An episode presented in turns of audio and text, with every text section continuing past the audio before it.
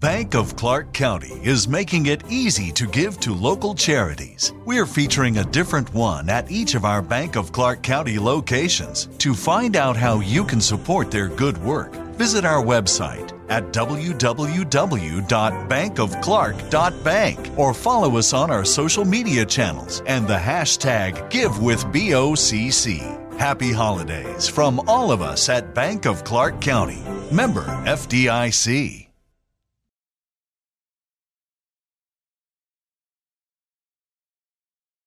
Bienvenidos al podcast.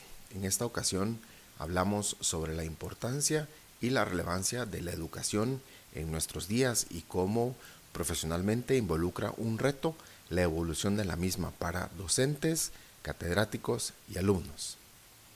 En esta ocasión compartimos con Kevin Segura, un profesional docente en varias universidades, sobre ese trayecto de emprender proyectos de innovación en la educación. Recordemos que hoy es tan fácil educarnos o al menos accesar a plataformas de educación que nos permitan crecer continuamente. Kevin es un amigo o emprendedor con experiencia en varios temas de innovación en la educación, arquitecto, urbanista y docente universitario, quien nos comparte a manera de ejemplo sus retos y visión a largo plazo en estos temas.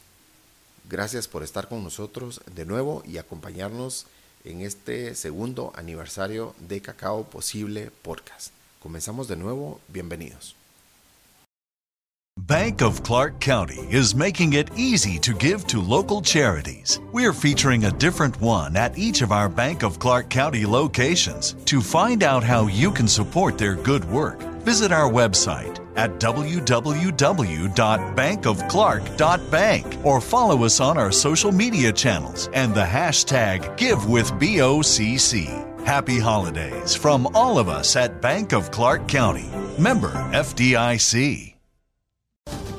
This holiday season, pay tribute to the people who fought for our freedom to celebrate. Featuring the largest American flag in the region, Spirit Park is now open at National Harbor, honoring active duty military and veterans. Take some time this holiday to remember, offer gratitude, and be inspired by the sacrifices of our service men and women who make our way of life possible. Plan your visit at nationalharbor.com slash spirit park. That's nationalharbor.com slash spirit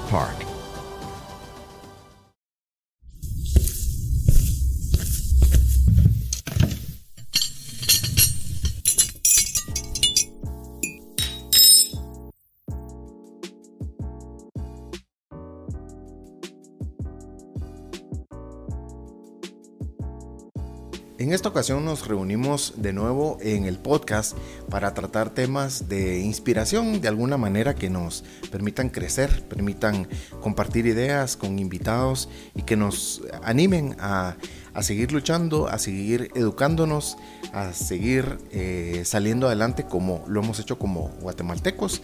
Hoy está conmigo un profesional eh, que ya les platiqué un poco en la, en la, en la intro, muy orgulloso y muy eh, feliz de compartir esta charla con, con, Kevin Segura. ¿Qué tal, Kevin? Bien, muchas gracias. Aquí viniendo, digamos, esperando eh, pues algo, pero realmente creo que estar acá es mucho más de lo que esperaba. El espacio está genial, así que muchas Gracias. felicidades por, por todo el trabajo. O sea, se nota que hay una producción bastante fuerte tras este, este podcast que está Gracias. No hay que, no hay que, decirlo mucho porque después me lo voy a creer y, y, y está fregado. no, pero, pero la verdad es que creo que hay en Guatemala hay una necesidad de pienso, ¿verdad? De esa manera de, de, de continuar educándonos y de, y de compartir con líderes. Así es como lo, como lo veo, Kevin, como, como esos líderes que, que, están dejando una huella. Pero no me le veo mucho porque también me lo voy a creer. Y... Ah, ya, yo, entonces estamos, todos estamos iguales, ¿verdad? Sí, no, pero, pero yo pienso que sí, hay, hay líderes eh, en todos los ambientes, en todos los ambientes, laboral, en la educación, eh, en familia hay líderes. Sin embargo, lo más valioso es contar con personas que tengan una visión yo por lo que hemos compartido últimamente, creo que hay una visión clara de, parte suya, Kevin. Y esa es pues la razón de, que comparte aquí con nosotros en el podcast y con toda la audiencia. Bienvenidos de nuevo a todos a esta nueva, a esta nueva edición de nuestro podcast. ¿Qué tal la experiencia? ¿Cuántos podcasts ya este es su primer podcast. Bueno, es la segunda vez que es estoy la segunda. En, un... podcast como tal. El primero lo hice hace una semana, así que igual sigo siendo nuevo. Eh, yo creo que el tema de hablar es complicado, digamos. O sea, porque uno normalmente, bueno, yo creo que al menos a mí que me toca ser docente, me gusta hablar, pero hablar en un podcast es otro rollo. es otro rollo, o sea, Modular la voz, tratar de no, de no decir cosas incoherentes. El gallo ahí. El gallo. no, pero estamos en confianza, la verdad es que estamos en, confianza y la ventaja de esto es que es un, que es un, que es un escenario libre, es un escenario... Eh, pues con mucho respeto, pues, ¿verdad? Tratando temas eh, súper interesantes y de mucho crecimiento. Entonces, de nuevo, Kevin, gracias, gracias por estar acá a ti por la invitación, digamos, para mí es un honor estar en este espacio.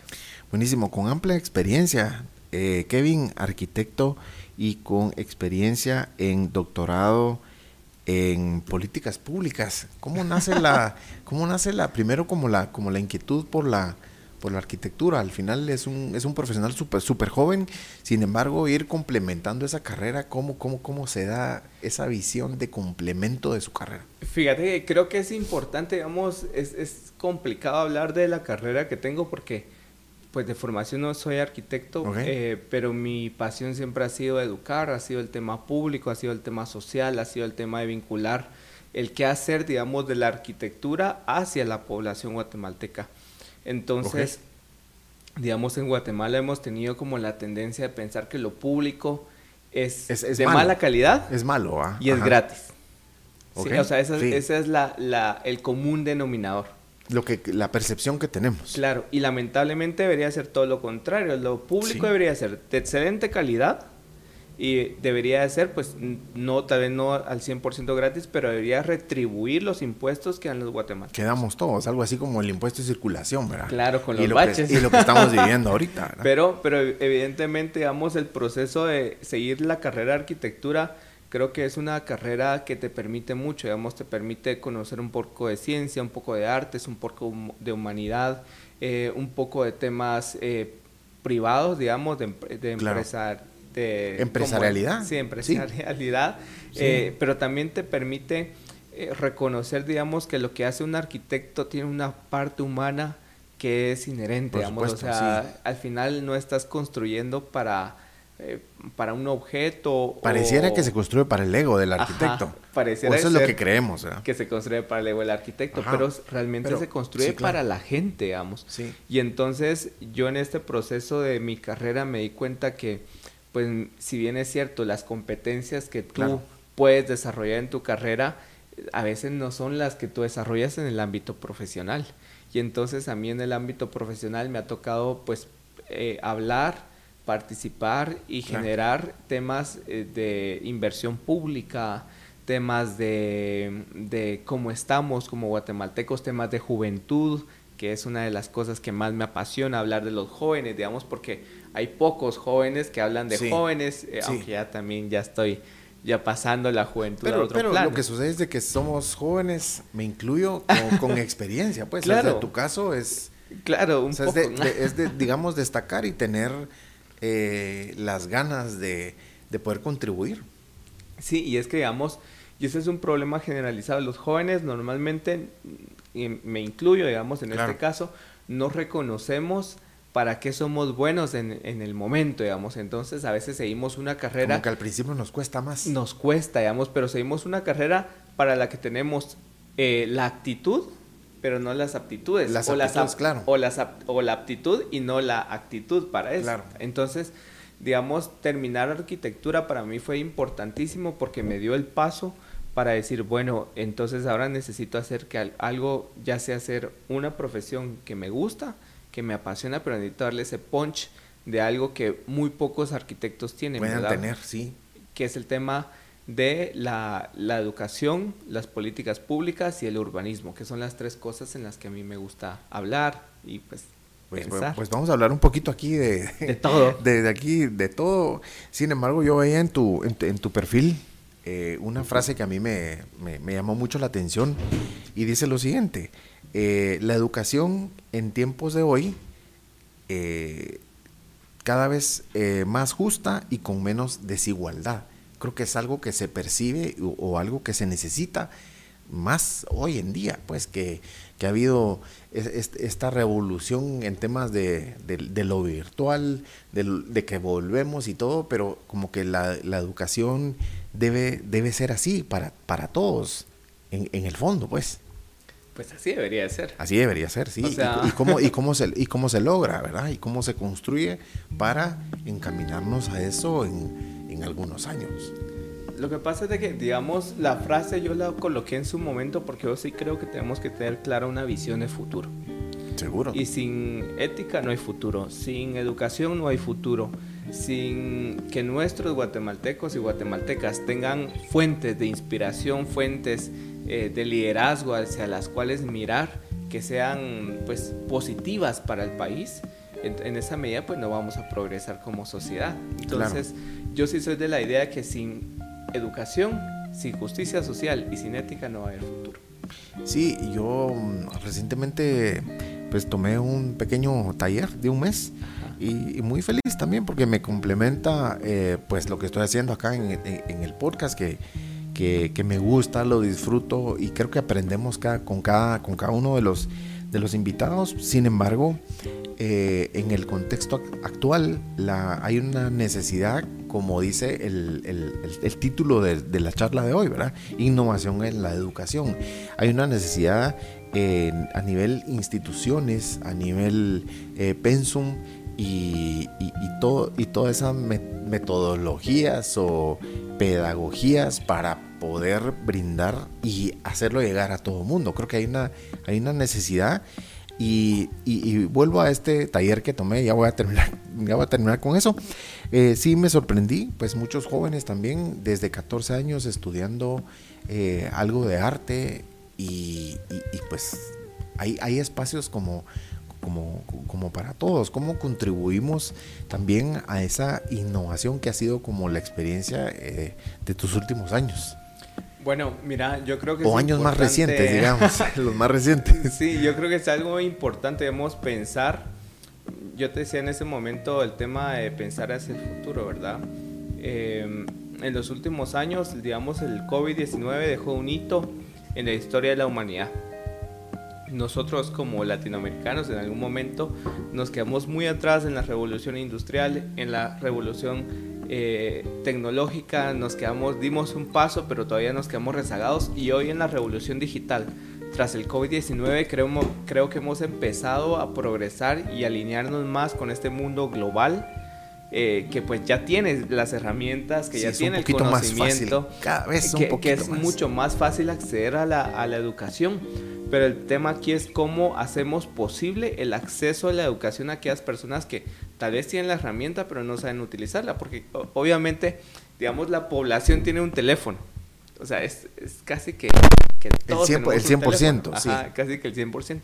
Pero cómo orientamos a que una herramienta como un teléfono pueda ser utilizado para aprender, pueda ser utilizado para mediar, pueda utilizar, ser utilizado para para comunicar, digamos, más allá de el tú a tú con tu familia o con tus Seguro, amigos sí. o con tu pareja, ¿verdad? Entonces yo creo que estamos en una época interesante a nivel de educación, a pesar de que no soy pedagogo de formación, es un tema que me apasiona porque sí he visto, digamos, cambios Claro. sustanciales.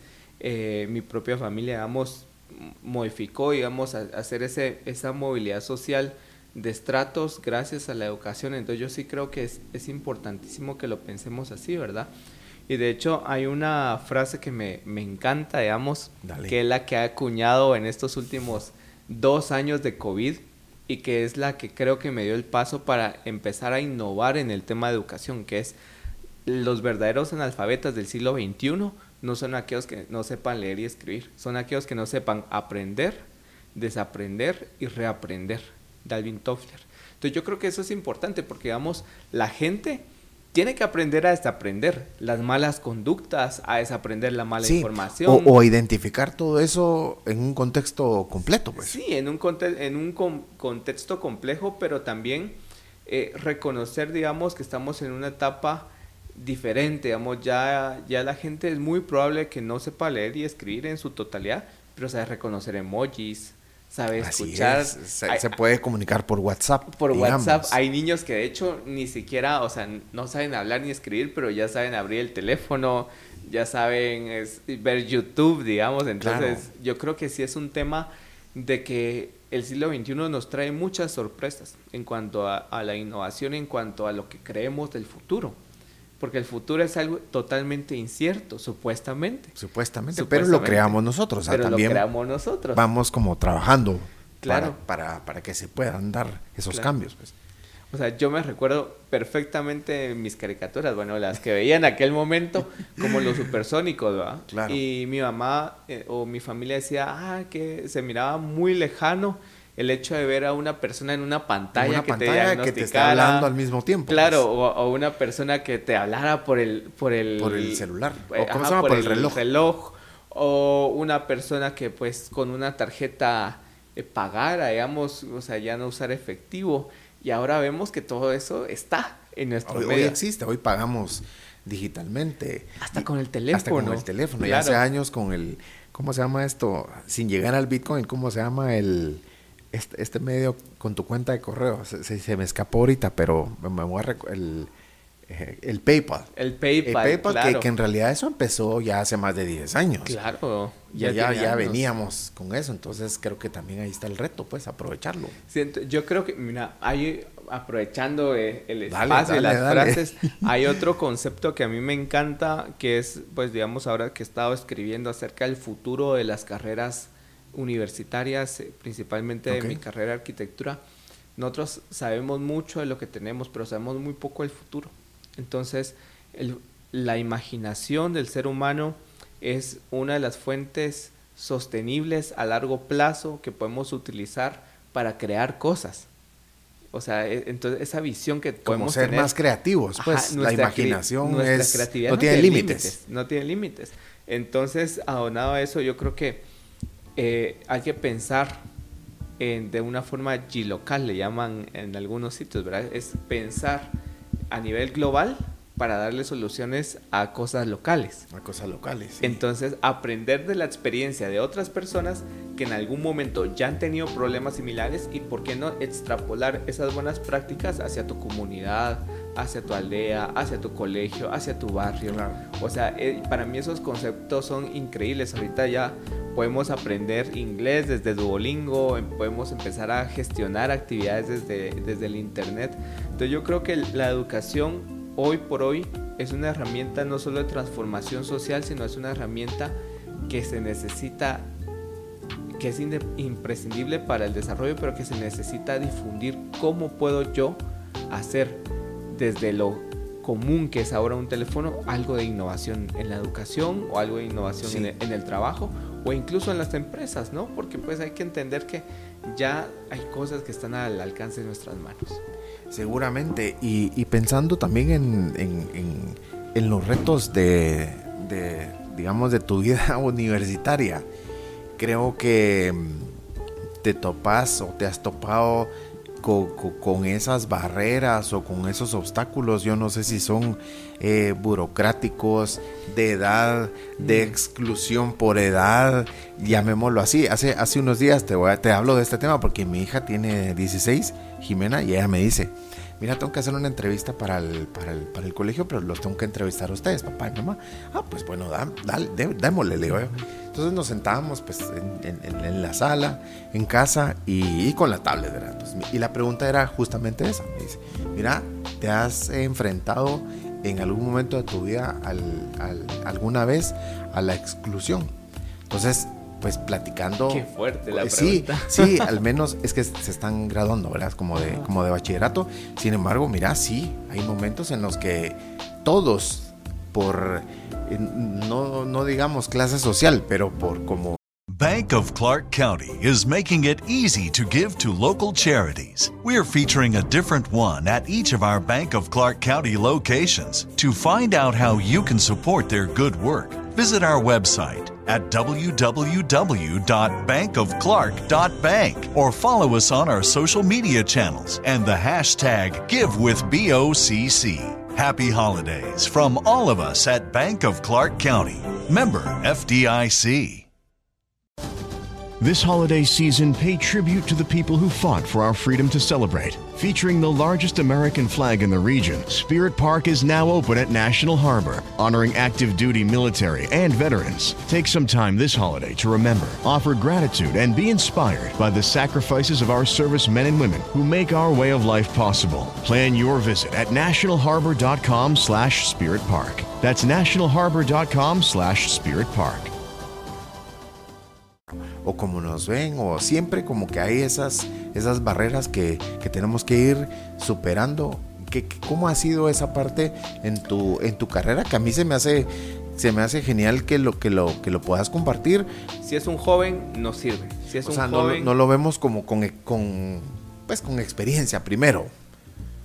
digamos, yo creo que el posicionamiento del común denominador es decir, si es joven no tiene experiencia, no tiene recursos, no tiene la suficiente capacidad intelectual, no es tan maduro, eh, o simplemente porque es joven descalifican tu, tu quehacer, ¿verdad? A mí me ha pasado. En la universidad, yo ahora que empecé a dar clases en la universidad me sorprende mucho porque muchos de los docentes con los que pasé los cursos bien son los que más te descalifican y que creen que porque sos joven no tenés la experiencia para hacer algo, ¿verdad? E incluso hace unos días me hablaba un docente, yo sé que, y pues digamos un docente como muy, muy fríamente me dijo, mire, pues que usted tiene apenas que 30 años, me dice, yo ya llevo 60 en esto.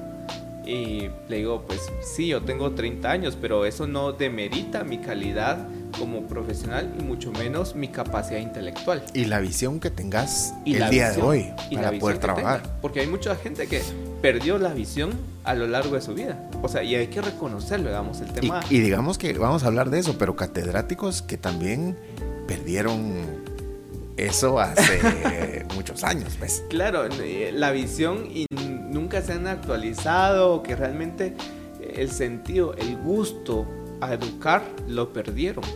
Y ese es un problema. Porque, y no pasa solo en la Sí. universidad ¿Por pública. no, porque no vamos a evolucionar a- a- a- Claro. siguiendo, haciendo lo mismo, pues? Eh, Claro, y eso no solo pasa en la, en la educación pública, pasa a nivel primaria, a nivel secundaria, a nivel universitario, en todas las universidades de todo el país, de si es privada, pública y en todo el mundo muy probablemente, ¿verdad? Porque digamos, el tema de la, la profesión de docente, al menos en mi caso, es una profesión constante, que jamás puedes saber algo y determinar... Y, esta- y estancarte. Ajá, y, y determinar que eso es el todo, digamos. Todos los días hay una forma una cosa nueva, nueva, ¿verdad? seguro. El podcast, por ejemplo, o sea, yo voy a poner a mis estudiantes a escuchar ese podcast. Que, que lo escuchen, sí, hay que Sí, compartir. Claro. No, pero, pero es que es importante, digamos, que ellos sepan que después de la carrera, como te decía al inicio, después de que tú te gradúas, no te quedes con lo que estudiaste en la universidad, porque la universidad te da parte de las herramientas, pero la vida es otra universidad mucho más compleja. Claro, ahí sí que la, de, la, de, lo más, de las más importantes, De- de- como te dicen en casa, ¿verdad? papá y mamá, la universidad de la vida Sí. es tu segunda o la primera, no sé, ¿verdad? Más Sí. importante. Eh, Y, y es que es así, porque al final de cuentas, eh, uno va a vivir tal vez de algo, digamos, económicamente, pero uno va a vivir su visión como persona de otra forma. Porque, por ejemplo, yo puedo vivir de arquitecto, pero vivir para mí mismo, mi parte interior, lo que a mí me reconforta es dar clases, por ejemplo. Sí, también lo que, lo que nos hace felices Lo que me desarrollar hace estos- feliz. este tipo de proyectos. a ti te hace feliz esto, digamos, y no vives de esto es- específicamente, o sea, yo no es que no viva directamente de la, de la docencia porque sí me retribuye económicamente algo, digamos, porque tampoco es un gran sueldo, pero sí me retribuye espiritualmente porque yo siento que estoy haciendo algo más de lo que a mí me hubiera gustado, digamos, o sea, yo estoy haciendo, poniendo en práctica todo aquello que a mí me hubiera gustado que me enseñaran, pero más allá de eso estoy poniendo en práctica esa parte motivacional, que a veces los para inspirar faltan. Claro. Sí, pero digamos que también estás inspirando o estás motivando a jóvenes que son los, los estudiantes. Y, pensemos en, cuál es la edad más mayor de, tus alumnos. Eso es difícil. es difícil, pero puedes tener hasta a mayores de tu edad. Y de, por eso te digo, es difícil, porque yo he tenido estudiantes que son mayores que yo. Ahí está. Porque, digamos, no solo en la, en la universidad, sino también en maestría, que he dado algunos, o en especialidad, que he dado algunos cursos. Y eh, si es normal, digamos, o ha sido normal que hay un descalificativo que dicen, y vos me vas a dar clases, y tenés apenas... Así pues al principio ya, ya, te, ya te catalogan, ya te etiquetan. Te, te, etiquetan de una forma que tal vez es errónea, ¿verdad? Entonces, lamentablemente, a mí, y yo creo que a muchos jóvenes nos toca remar en contra de la marea, pero además de eso nos toca eh, demostrar, digamos, con hechos que las capacidades son las que tenemos, digamos, y que afrontados a un contexto tan complejo como el nuestro, pues deben de reconocer de que nuestra generación tiene otras competencias y otras habilidades que evidentemente tal vez no son las mismas de hace 20 o 30 o 40 años, pero que también nos hacen competitivos en el mercado. Seguro. Que también nos hacen eh, pensar, digamos, de una forma según nuestro contexto, porque digamos, hay gente que piensa en el contexto de hace 20 años. Cuando la situación era pues distinto o estaban cosas naciendo, claro. posiblemente la tecnología estaba dando sus primeras ¿verdad? Pienso las tales aplicaciones, comercio electrónico y todo eso empezaba. Pues. O, incluso, digamos, todavía recuerdan, es que antes era mejor, digamos, no era mejor, simplemente era diferente.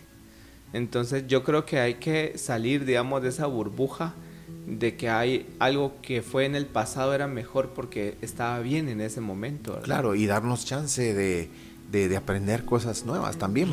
y reaprender y desaprender, ¿no? O sea, es importante desaprender todo eso que creímos que estaba bien y tal vez no lo estaba. Seguramente, o sea, no, tampoco debemos dar todo por, por sentado, no hay una verdad absoluta. absoluta. Es decir, creo yo que también vamos eh, construyendo nuevas, nuevas, nuevas verdades, ¿no? O sea, abriendo camino es que también pienso yo que, te ha tocado y ahí está la respuesta, vas contribuyendo a todo eso. ¿Cómo, es con los, con los catedráticos? Porque yo sé que platicanos de este proyecto reciente que tenés de, de, digamos, de, innovación en, en, la educación, donde te estamos apoyando también a nivel, a nivel empresa, pero yo pensaba, ¿no? Eh, eh, los retos con, los estudiantes. Allá nos platicaste uno, ¿verdad? Los retos con educar a catedráticos. sí, eso es más complicado. o sea, ahí le pones, ahí sí le pusiste salsa a los tacos, como dirían, como dirían por ahí. O sea, ya le echaste picante. Fíjate que sí es complejo porque, digamos, el, el tema, como te decía, a veces los docentes creen saberlo todo. Seguro. Y hay que reconocer que no es así, nadie sabe todo nadie nace sabiendo, ¿verdad? Entonces yo creo que es un proceso y ellos deben de reconocer, digamos, los docentes de todo el mundo, de que en esta etapa tan, tan con, digamos, con tantos conflictos a nivel general, no podemos asumir nada por hecho. O sea, no podemos asumir de que eh, lo que sabíamos hace dos años era lo que es ahora. Y no podíamos asumir de que porque yo soy buen profesional en la práctica voy a ser buen docente. Buen docente, sí. Porque hay gente que le falta toda la didáctica completa, toda la andragogía, que es lo que se habla ahora, ¿verdad? Que es la educación para adultos. Entonces yo creo que al final de cuentas tenés que reconocer que puedes ser muy bueno en la práctica, pero tenés que aprender a enseñar, que eso es más complejo todavía, ¿verdad? Y reconocer que ahora en estos entornos virtuales, la enseñanza no solo es transmitir una idea, es motivar a que esa idea evolucione a hechos más concretos. O sea, a mí no me sirve ver, con el perdón de muchos, digamos, ver eh, que el, piso se pone así en un video, digamos, cuando yo jamás en mi vida he tocado la arena tan siquiera o un azulejo sin pegar. Entonces yo creo que es importante que los profesores de, en general, de todo el mundo, entiendan de que la educación ha evolucionado, que tienen que evolucionar, pero principalmente que deben de respetar la identidad de nuevas generaciones que tienen otras ideas, que tienen otro tipo de pensamiento, pero principalmente que tienen como otro tipo de chispa, digamos, o sea... Sí, no, millennials, no, no hay que hablar en, el, en, el, mal sentido. Tal vez yo aquí hablé alguna vez eh, con, con, alguna connotación negativa, pero eh, he venido viendo toda esa, eh, esa respuesta que hay jóvenes de tu edad o menores que, que ya son emprendedores, que tienen empresas de tecnología, que están dando el ejemplo, que están dando trabajo y, y creo que, que, no hay que desmerecer todo eso. Yo, yo vuelvo a lo que a la respuesta que le di a mi hija. Yo le dije, mira, sin duda alguna, si he sido eh, de alguna forma eh, afectado en su momento por el tipo de sociedad en el que, en el que vivimos. Recordemos que vivimos en, sociedades también muy conservadoras que tienen muchos estereotipos y uno de ellos es, es justamente lo que nos estás platicando, la edad. Sí, yo, mira, yo creo que al final de cuentas Guatemala está en un momento decisivo en cuanto a cómo abordar el tema de juventud, por ejemplo. O sea, yo te digo, algunas estadísticas que creo que son importantes. Sí, dale, dale. Somos el 33% de la población guatemalteca. Es decir, representamos ya un porcentaje alto en cuanto a al tema juventud. Número uno. Número dos, lamentablemente todos los jóvenes a nivel nacional, solo el 2% tienen la oportunidad de tener un salario igual o mayor al mínimo, con prestaciones de ley y eh, con tu derecho a seguro social y a otros servicios. Etcétera. Entonces yo creo que al final de cuentas estamos en un momento crítico como sociedad porque debemos de impulsar la juventud como un motor de cambio. Para empezar, porque el futuro no va a ser de quienes hoy eh, toman las decisiones, el futuro es de quienes reciben las decisiones, que somos los jóvenes. Segundo, porque el mundo es tan cambiante y en un mundo globalizado, o sea, yo necesito poder tener las mismas condiciones alguien de México, de España, de Tokio. Sí, para, para ser competitivo. Para ser competitivo a nivel general. Y número tres, ¿te imaginas a esta población, si solo el 2% tiene ese privilegio, tener esas características, digamos, un futuro donde el 98% de la población no tiene acceso a seguro social, ¿qué va a hacer cuando envejezca?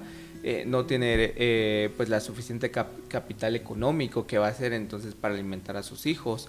Eh, y pues con todo, digamos, esto, el, imagínate, más o menos en la época de los años 70, 80 eh, y 60, el 40% de la población del área metropolitana tenía acceso a, una, a un terreno o a una vivienda.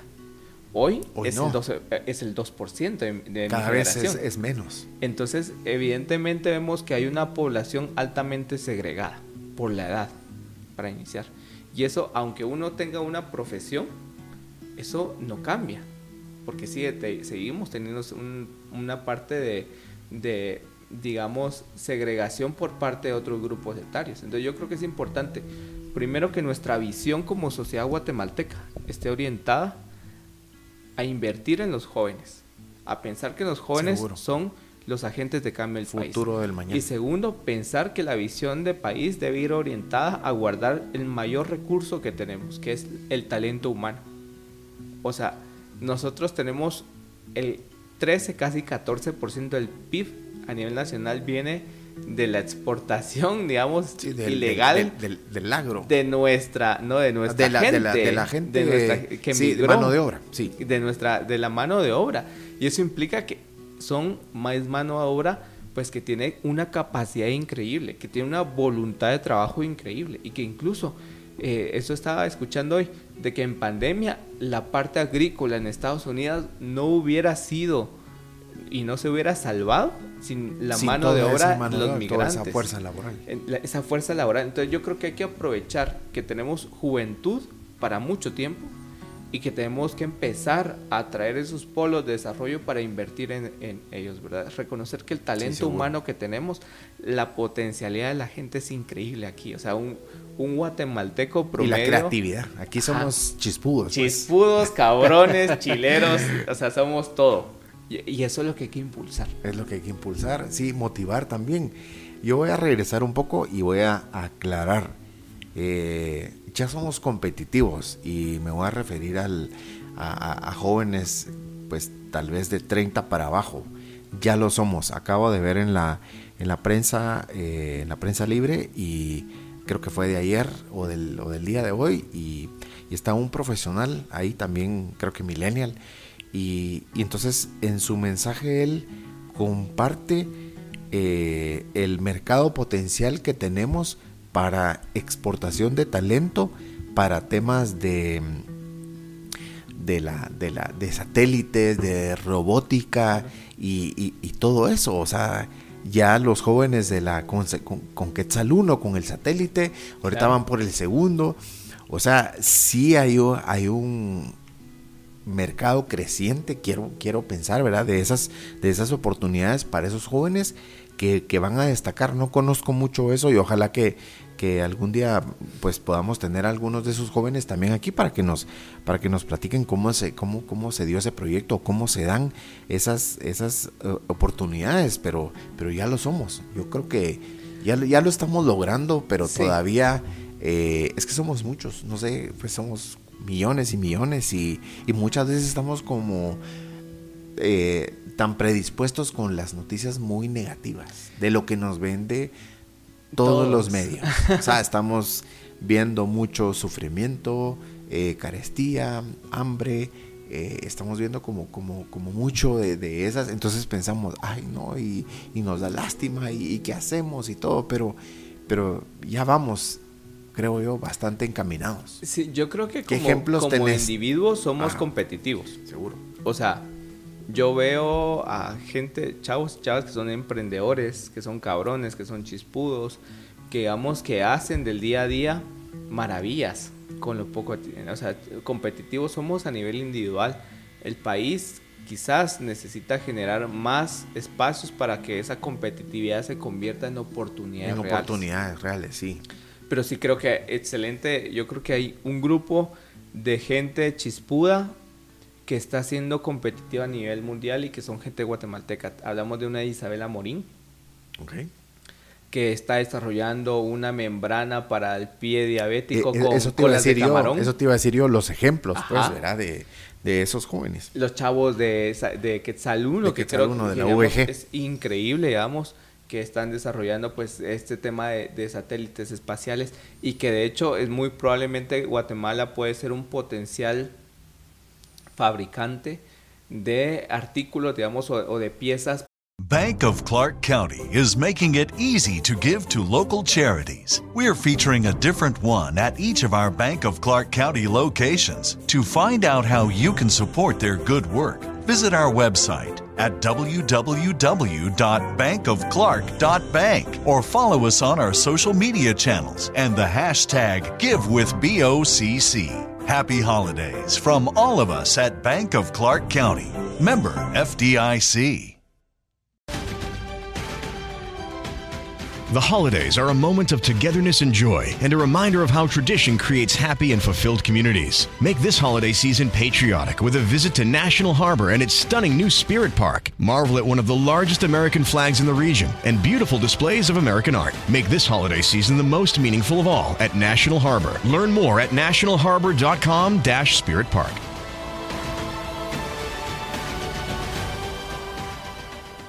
para satélites y para cohetes. Entonces, digamos, sí hay talento.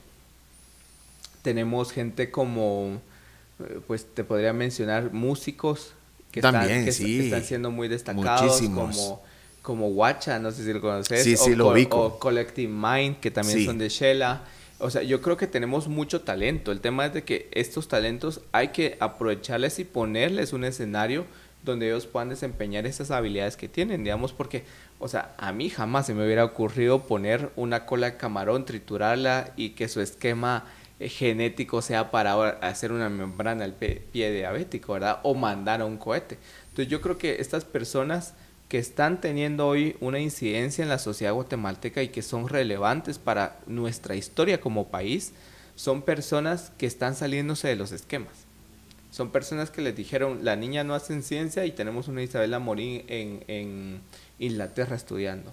o eh, de la música no se vive y tenemos un Collective Mind que hace una serie de videos y una serie de, de performance y música en Quetzaltenango. Entonces, gente que le decía, eh, de, de, aquí a la luna, solo el libro de Julio Verne y hoy está haciendo cohetes. Sí, sí, sí, Entonces, correcto. la gente que se sale de los esquemas de lo normal es la gente que hoy por hoy está triunfando en el país. Gente que le dijeron, tú porque tenés una pues una discapacidad como un síndrome de Down, ahora están en pasarelas en Francia. En pasarelas, correcto. Mostrando el talento sí, guatemalteco. Ahí está Spring. Entonces, yo correcto. creo que al final de cuentas hay que salirse de la caja, de lo normado. Sí. Hay que salirse del esquema de, de lo que es o debería ser un joven y hay que empezar a soñar un poco más.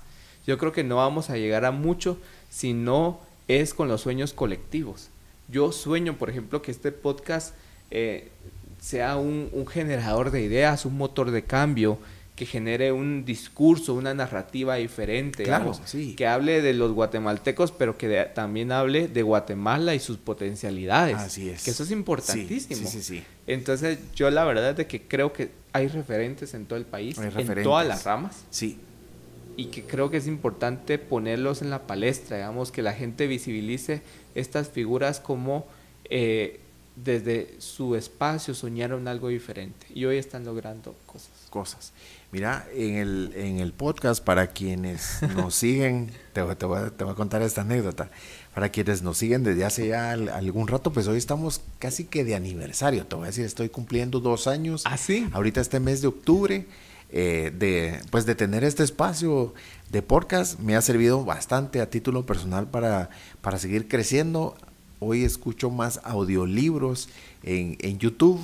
Eh, leo un poquito más, leo, me cuesta un poco por, por temas de, de, trabajo y tal vez no tengo tan, no tengo la, la, la habilidad, digámoslo así. Nos cuesta lo, leer a nos, verá que sí es cierto, no, nos cuesta, Sí. pero me ha servido muchísimo el, el YouTube, el, los, de- eh, ¿cómo se llama? Hay muchos audiolibros ahí que están gratis y todo, hay otros que son, que son pagados, pero he crecido bastante. Creo que este espacio que está cumpliendo dos años, hoy sí, ni lo había mencionado, pero es cierto, dos años desde que mm, se me ocurrió esta, esta idea, pero a lo que iba es a lo siguiente, para quienes nos han escuchado o nos han visto desde hace ratos, desde hace dos años, a principios del año del año pasado, vamos a ver, 2000, sí, al principios del año pasado, del, del 2021, platiqué con un uruguayo, director de fotografía del documental de Guatemala, Corazón del Mundo Maya, que está en Netflix.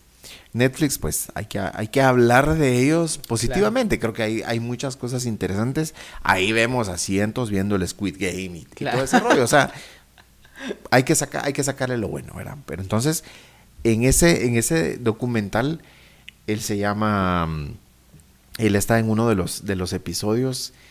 Eh, ya, hasta se me olvidó cómo, cómo se llama, pero, pero es uruguayo, es director de fotografía. Yo le preguntaba, bueno, mira cómo fue tu experiencia aquí en, en Guatemala. Y a lo que voy es a lo siguiente: en ese documental, el narrador es una de las, de las grandes voces eh, chapinas eh, o institucionales de doblaje, como, como querrás, que es el fantasma. O sea, cuando escuchas, sí? cuando escuchas, sí has escuchado el fantasma, Sí, sabes quién es, lo, ve- lo claro. vemos ahí en la, en la radio y todo el rollo, pero cuando escuchas esa narración es un verdadero eh, talento y así hay, así hay, así hay miles como, entonces creo que sí hay que sentirnos también orgullosos de, de, nos- de nosotros que estamos aquí poniendo las cartas sobre la mesa, abriendo estos espacios. Yo, yo, hay, una, hay, una, hay una frase también de- del podcast que, que he utilizado hace un ratito que me dejó un documental también de Netflix y decía lo siguiente, si puedes inspirar a una o dos personas, puedes inspirar al mundo, al mundo entero. Entonces, Claro. esas ni son palabras mías, son palabras de alguien de, de, de Nepal, pero también eso es como que lo que, lo que buscamos acá, crear estos, crear estos espacios y, y pues encantado de, de- de tenerte acá, es eh, contribuir y construir también es, es, es bien valioso, pues, o sea, como, como decimos, estamos viendo tanta, estamos invadidos por, por los, los diarios y, y to- y todo lo que vemos, lo sensacionalista. Claro. Pero también hay que, hay que, hay que dar espacios a, a esto que nos estás eh, platicando. Eh, ¿Cuál ha sido? Ahora volvemos al, podcast, hoy me, me, fui por otro lado, pero, pero bueno, contanos cuál ha sido, pues, cuántos años ya de experiencia eh, en docente y en todo este tema de jóvenes. Bueno, ¿cuántos? Mira, es complicado porque yo creo que bueno, te voy a contar un poquito. Porque voy a preparar la pregunta, a eso voy. Por eso te pregunto. Mira, es difícil decir, darte una respuesta concreta porque yo antes, pues yo ciertamente me metí a temas de incidencia política estudiantil, digamos, y para mí eso sí fue fundamental, pero antes de meterme a eso yo era un artista, o sea, ahí donde me mirabas con, con camisa, con pantalón serio, formal, o sea, a mí en un momento me iban a decir, mira, cambia un poco de estilo porque ya estás como en otro espacio y todo, y así como, bueno, voy a tratar, ¿verdad? Los formalismos y las etiquetas. Los formalismos y las etiquetas, pero digamos, imagínate, yo en su momento estudiaba teatro, estaba en el Conservatorio Nacional de Música, hacía óperas, estaba, pintaba. Ahí está, Esa, esa tu vida bohemia, siento yo de estudiante de arquitectura. Eh, y en algún momento decidí involucrarme porque evidentemente pensaba que las cosas podían ser mejor. O sea, yo no me involucré realmente por un tema específico de, ah, yo quiero llegar a un puesto, yo quiero llegar a tener esto, yo quiero atender esto. No, o sea, a mí no me interesaba nada de eso. Me interesaba, me ilusionaba y aún me ilusiona, de hecho, pensar que la gente que está alrededor mío no la vean hacia abajo, sino que la vean hacia arriba o sea, para mí mi sueño colectivo no es estar yo en lo alto, sino que, que con mis amigos, con la gente que conozco, con la gente que veo, los talentos que descubro como docente, yo quiero verlos más arriba que, que a mí. Yo quiero ver gente que supere las expectativas de, todo estatus social, de todo pensamiento crítico. Creo que eso, a mí esa es mi ilusión, ver que la gente, por eso a veces creo que tengo un, mal, un mal como tiro o no sé cómo llamarlo, pero eh, tengo tal vez quizás una mala forma de, ver a los estudiantes. Yo no los veo como estudiantes, los veo como gente que puede llegar a ser más alto. yo veo no a un arquitecto o a un estudiante de arquitectura hoy, yo veo a un, a un profesional en 20 años. Yo creo que si tengo al final nos vamos a encontrar en algún momento. Nos tenemos que encontrar, pero después de cinco años. Pero si tengo la capacidad de al menos tocar mentalmente y aspiracionalmente a uno para que crea que puede llegar a ser 10 o 20 veces mejor de lo que yo soy, para mí eso es un logro con cada sección que tengo. Porque creo que al final de cuentas mi sueño es que sean jóvenes, que sean guatemaltecos, que den la cara por, por el país. O por el país, por orgullosos. orgullosos de ser guatemaltecos. Y pues te decía... Sí, hay que vernos e inspirarnos a nosotros mismos. sí, lo que pasa es que imagínate, hay mucha gente que lamentablemente sale de su casa a la universidad y nadie le ha dicho nada positivo en el día. Nos pasa todos los días. Salimos tan rápido de nuestros hogares que no nos da el chance de escuchar un ojalá que te vaya bien, tú, sos una gran persona. Hiciste un buen trabajo. Hiciste un buen trabajo, qué bonita tu maqueta en el caso de los arquitectos. En el caso de arquitectos, sí, pues. Eh, y llegar a un aula de clases y que venga un docente y que te diga, sos malo para la carrera, te desmotiva. Pero si llegas a una clase y escuchas que un docente te dice, usted tiene mucho talento, esfuércese y puede mejorar. Puede ser mucho mejor de lo que usted cree que es me ha tocado eh, la primera vez que di clases en la universidad pública, digamos, porque ya daba clases en otra universidad. Ok. Eh, llegó una estudiante conmigo que me odió, digamos, porque no le, no le acepté un trabajo. Me enteré que hablaba re mal de mí. Te todo. pusiste así masacre. Lo que pasa como es buen catedrático. Como buen catedrático. No, pero es que uno tiene que ser duro, pero no injusto. Sí, objetivo. Es importante. Objetivo, realista ya soné duro.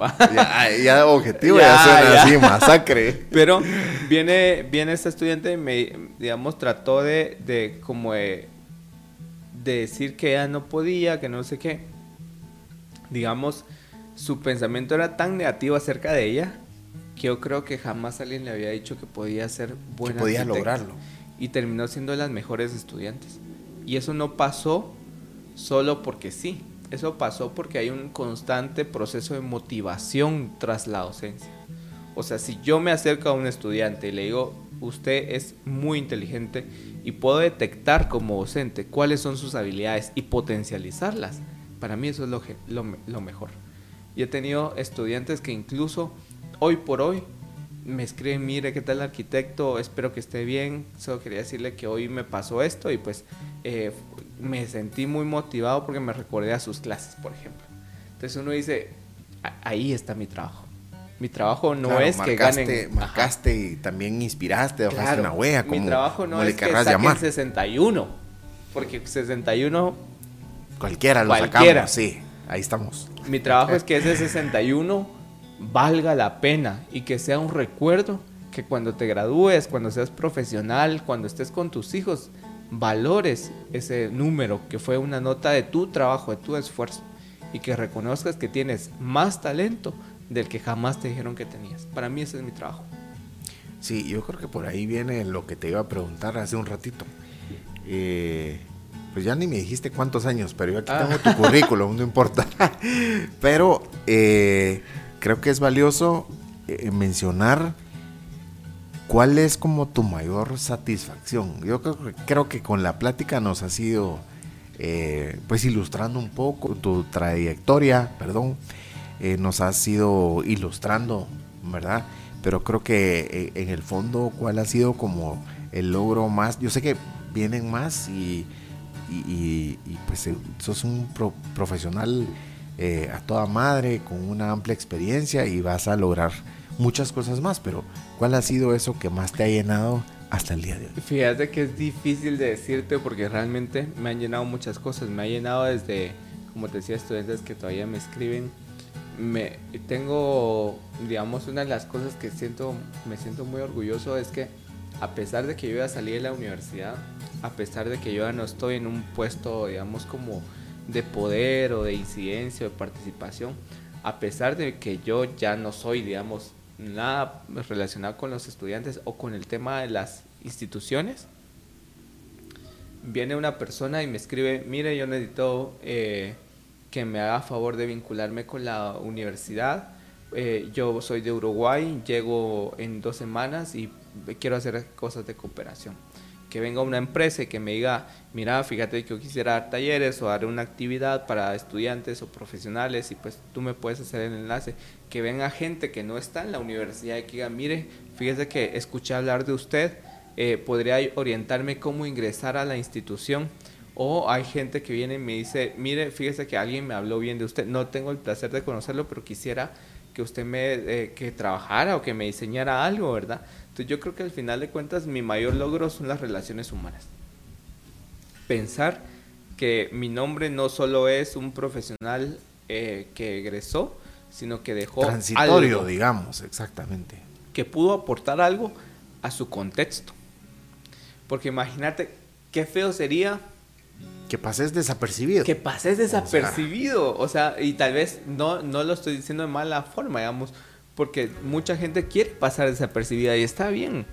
Pero digamos, si nosotros logramos, por lo menos cada universitario lograra generar un vínculo con una persona ajena a su contexto y atraerla a, esas, a esos sueños y motivaciones, ya estás lográndolo. Entonces mi, mi mayor logro creo que son las relaciones personales que he logrado la imagen que, se ha logrado, que a pesar de todo, eh, pues la gente la reconoce como una imagen de confianza, que es importante, ¿verdad? Y que más allá de eso, a largo plazo, creo que las personas nos vamos a ir en algún momento, pero algo aportaste a la institución. las instituciones van a seguir. Eso es importante. Sí, eh, yo soy de la opinión no solo de, inspirar a otros, sino que no todo es eh, como lo pintan. ¿verdad? Eh, es, es, dejar, un legado. Eh, los mayores retos de la vida también, como muchos estudiantes, eh, creo yo, no sé si les platican de eso en la universidad, es perder el miedo. No.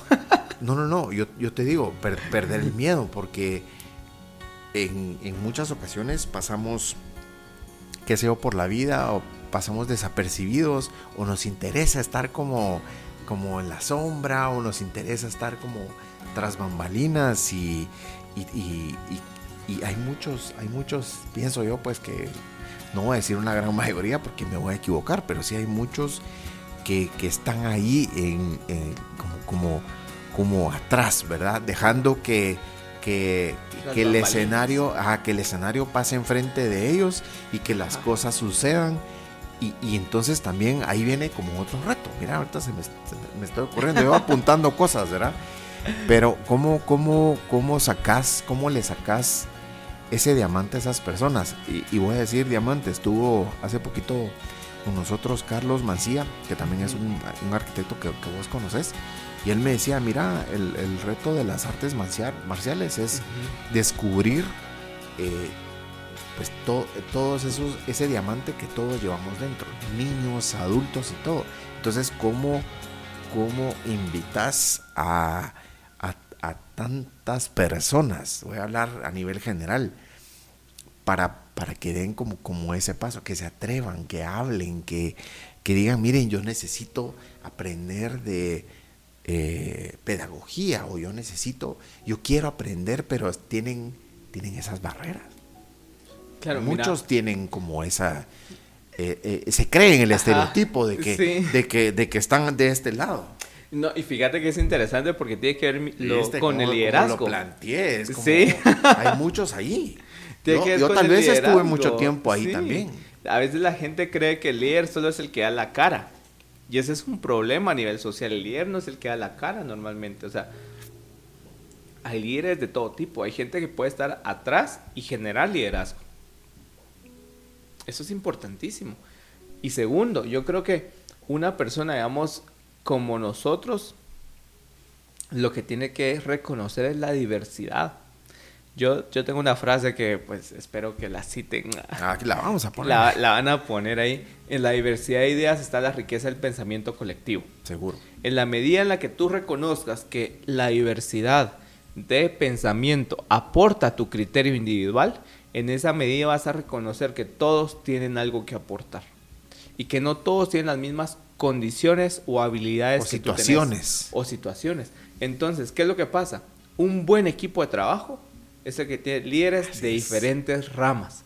O sea, yo por ejemplo me recuerdo, mis equipos de trabajo fueron muy buenos y no fue porque todos fueran iguales, fue porque todos tenían algo en lo que se especializaban alguien que sabía hacer muy buenos renders, alguien que sabía diagramar muy bien, alguien que sabía diseñar muy bien, alguien que sabía estructurar muy bien. Entonces, digamos, en la medida en la que reconozcas que tu diferencia y mi diferencia pueden hacer algo positivo y que pueden hacer algo grande, en esa medida vamos a empezar a generar un pensamiento colectivo que, se, que vaya creciendo. O sea, entre tus habilidades y mis habilidades, en vez de pelearnos, unámonos, generemos algo conjunto. Y así, pues vamos subiendo de nivel, ¿no? Sí, seguro. Ahí también están como, como los retos. Eh, hablabas de unos cuantos episodios acá, aceptarnos eh, desde muchos puntos de vista, ¿verdad? De donde venimos, eh, aceptarnos a nosotros mismos. Ya, ya con eso, bueno, demos la oportunidad al otro, el otro, reconocer que el otro puede aportar también bastante y bueno, así que para enriquecer la charla, estos no, no, no, no, es, no, es, no somos aquí John Maxwell, pero, pero sí creo que hay que, hay que es valioso eh, cómo brindamos esa oportunidad para que otros sobresalgan. Y eso yo lo, yo lo estoy viviendo ahorita con el, con el equipo de trabajo. O sea, nos enfrentamos eh, con, con, muchos proyectos como, como al mismo tiempo, uno tras otro, y, y al final de cuentas todos somos transitorios, no solo en la vida, sino que tal vez en algún puesto, digámoslo así, y brindar como esa oportunidad de diálogo o de proponer a, jóvenes, digamos, mi, equipo son mucho más jóvenes de tu edad, 30 años, y, y se siente bonito porque yo los frego, voy a decir aquí, yo los frego porque le digo, pero mencionar nombres así. Hasta te, voy a decir, sí. También a un, a un joven que trabaja conmigo, arquitecto, se llama Jonathan. Yo le digo, quien te mira, ¿verdad? Le digo, quien te mira. O sea, e, en el, tal vez no en el mal sentido, sino que tal vez se lo digo muy coloquialmente.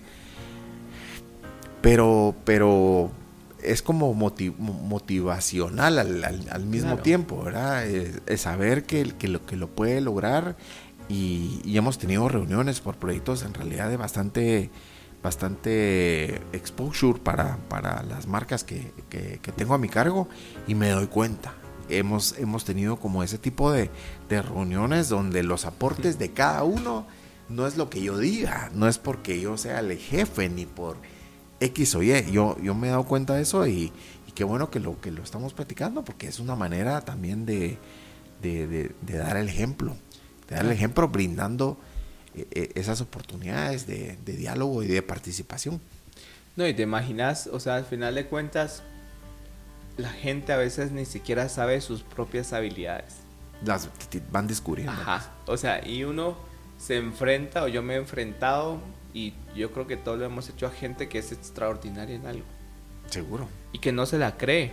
Sí. Porque nunca le enseñaron a creerse que tenían algo especial. Entonces yo creo que al final de cuentas un buen líder, ahora nos pasamos al tema de liderazgo, ah, ya, ya, hoy sí, ya cambiamos de, rollo, pero de la educación al liderazgo yo creo que un buen educador, un buen líder tiene que reconocer que todos tienen un talento oculto. Y si puedes potencializar a esos líderes que tienen dentro, mucho mejor, ¿verdad? Y como decís, o sea, motivar tal vez desde una palabra a alguien, ¿verdad? Porque, claro, uno no sabe, o sea, el día de mañana, como aquí estamos en un mundo tan incierto. Tan incierto, mañana nos vamos a encontrar. Nos encontramos en otros espacios. Seguro. Que mejor que te encuentren y que digan, ah, bueno, yo lo reconozco como una gran persona, ¿va? no hacer enemigos, sino tratar de hacer más amistades. De construir más amistades y más relaciones. más relaciones, ¿verdad? Que es lo que nos estás. No, y, eso pasó, digamos, en el caso de nosotros, o sea, imagínate, yo, yo no entiendo cómo llegamos a tener una amistad. O sea, si viene un estudiante. Después de tantos años. después, de tantos años después. Viene un, estudiante y te dice, eh, mire, yo quiero hacer un seminario de tal cosa. Me apoya o sea, ¿cómo llegaste? O sea, ahora ya te estoy devolviendo la pregunta. Pues, ¿Cómo llegaste a apoyar a un estudiante que no conocías? Pero digamos, yo creo que esa forma de ver a la gente genuina, digamos, que tenés, digamos, aporta mucho a este podcast, por ejemplo. Porque entonces estás trayendo a gente no solo porque es mi amigo porque fulanito es famoso, sí, sino porque crees que puede aportarte algo y que puede aportar algo a la sociedad. Yo creo que eso es mucho más valioso. Porque al final de cuentas, creo que esto que tenés, digamos, de, a nivel como comunicador o como mercadólogo, eh, de ver cuál es la potencialidad de la gente, es algo que puede impactar. Impactar y crecer en un futuro. O sea, yo sin tu apoyo en algún momento no hubiera podido lograr tal cosa, digamos, vinculaciones, ¿va? Sí. Entonces yo creo que al final de cuentas es importante reconocer que las habilidades, las competencias de todos, construye algo. Y algo grande cuando lo proponemos. Genial. Eso me parece fantástico casi que frase de cierre. Casi. casi.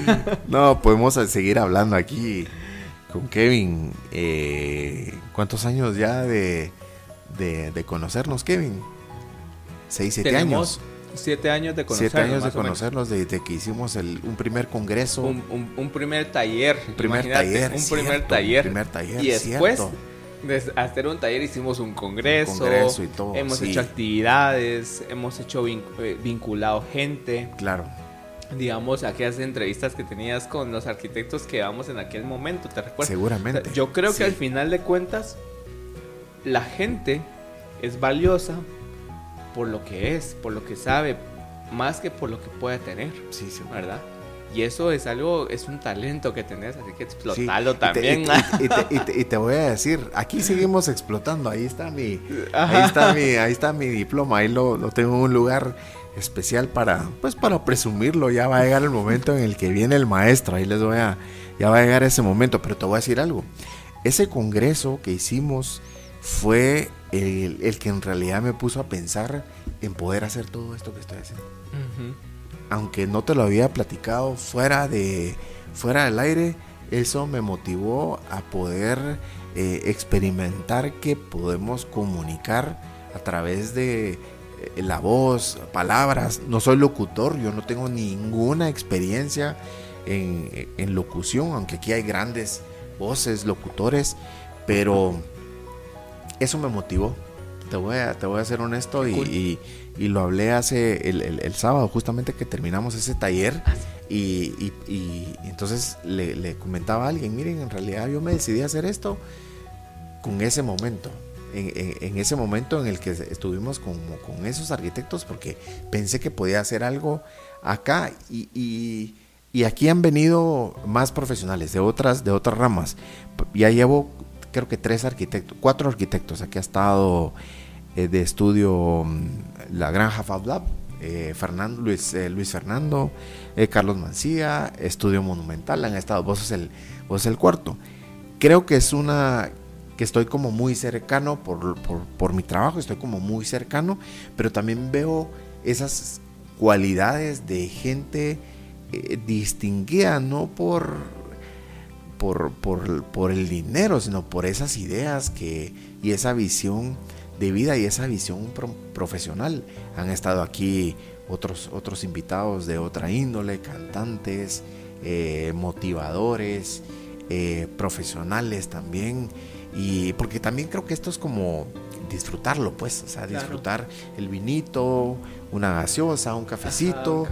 creo que tratando, digamos, de, dejar ese esquema de, sin ser sensacionalista. Eso sí quiero dejar claro que no soy, no busco como, como ese morbo de controversia, sino que de veras dar oportunidad a compartir esas ideas eh, de valor acá en el, en, el podcast y, pues casi que casi que cerramos. Frase de cierre, ya me dijiste un montón.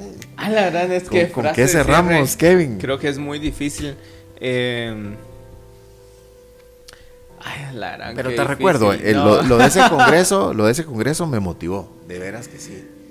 Sí, me, motivó y fue como una chispa en, eh, eh, ese momento. Hagamos algo. Yo empecé uno, bueno, platiquemos con otro, incluso me, compré un equipo doméstico ¿Así? ¿Ah, que, no usé nunca para este podcast porque solo sirvió para ese momento y lo tiré a la basura.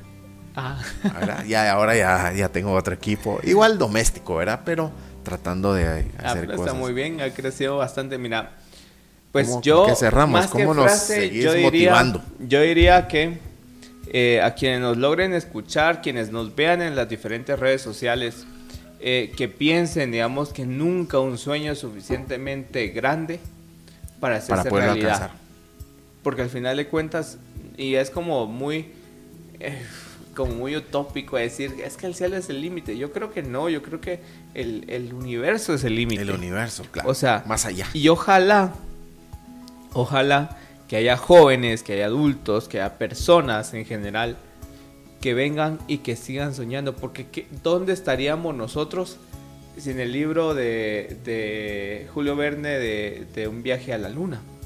¿Dónde estaríamos nosotros sin aquellos referentes que buscaban ver el futuro, digamos, como la NASA con el proyecto de, de, de Torus, digamos, el, toro de, California, si no estoy mal? Ahí te voy a pasar el dato después. Eh, ¿Dónde estaríamos sin aquellos quienes imaginaron el futuro que no estaba? Que, que el futuro el día de hoy, ¿verdad?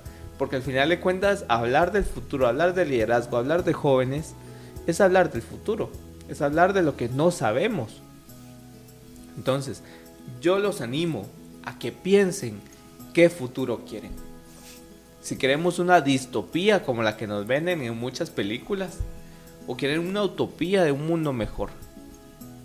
Yo los animo a que piensen que mañana lo construimos todos y todas.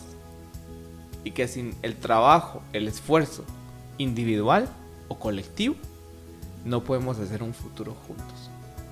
Así que gracias. se los dejo. gracias, Kevin.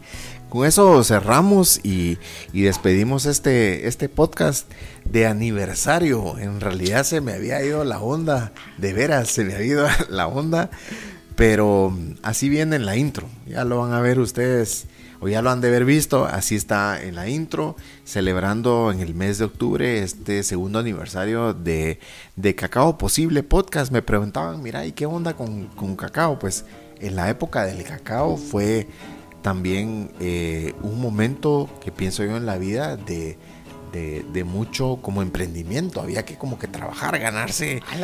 y, seguir, y seguir luchando. Casi no, casi no lo menciono. Me lo preguntaron en otro podcast que me invitaron y ahí lo, y ahí lo mencioné. ¿Qué onda con cacao? Y, otra invitada que estuvo acá, eh, que estuvo acá, ella me decía, no, los jóvenes, como vos decís, búsquenle, búsquenle, estudien, prepárense. Y bueno, hay tanto, hay tanto que hacer, hay tanta eh, oportunidad. Pienso que también los sueños, como vos, los creamos nosotros, abrimos esas puertas, tocamos esas puertas. Si no se abre una, vienen otras después, pero eso nos va fortaleciendo, pues, ¿verdad? Entonces, de nuevo, gracias Kevin. Con esto te agradezco por venir al estudio F. Estas instalaciones son el estudio F, bautizado recientemente por la persona que más amo en este mundo, Estudio F y Cacao Producciones. Se llama todo esta, todo, todo toda esta idea y el podcast Cacao Posible. Eh, podcast eh, pues ya estamos en YouTube, ¿verdad? Ya estamos en, YouTube. Si se meten a la página web, ahí en cacaopodcast.com, ahí están todos los links para todas las plataformas de redes sociales.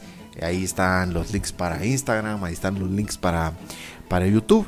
Y de nuevo agradeciendo a Dios, a la vida y a ustedes que nos acompañan en, este, en esta travesía, en este desafío, en este viaje de, de mucha ilusión, cumpliendo dos años con este proyecto de podcast. Gracias de nuevo, de todo corazón, y también gracias al arquitecto aquí, Kevin Segura. Hasta una próxima edición de nuestro podcast y espero que lo hayan disfrutado. No se desconecten de las redes, escríbanos en YouTube, déjenos sus mensajes y si quieren que alguien venga o ustedes quieren venir, yo más que Dudas y comentarios ahí. Dudas y comentarios, las eh, eh, preguntas frecuentes. Bueno, hasta una próxima. Gracias, Kevin. Nos quedamos aquí Nos vemos. con Kevin para la foto oficial. me parece. salud, pues. Salud. Salud. Gracias.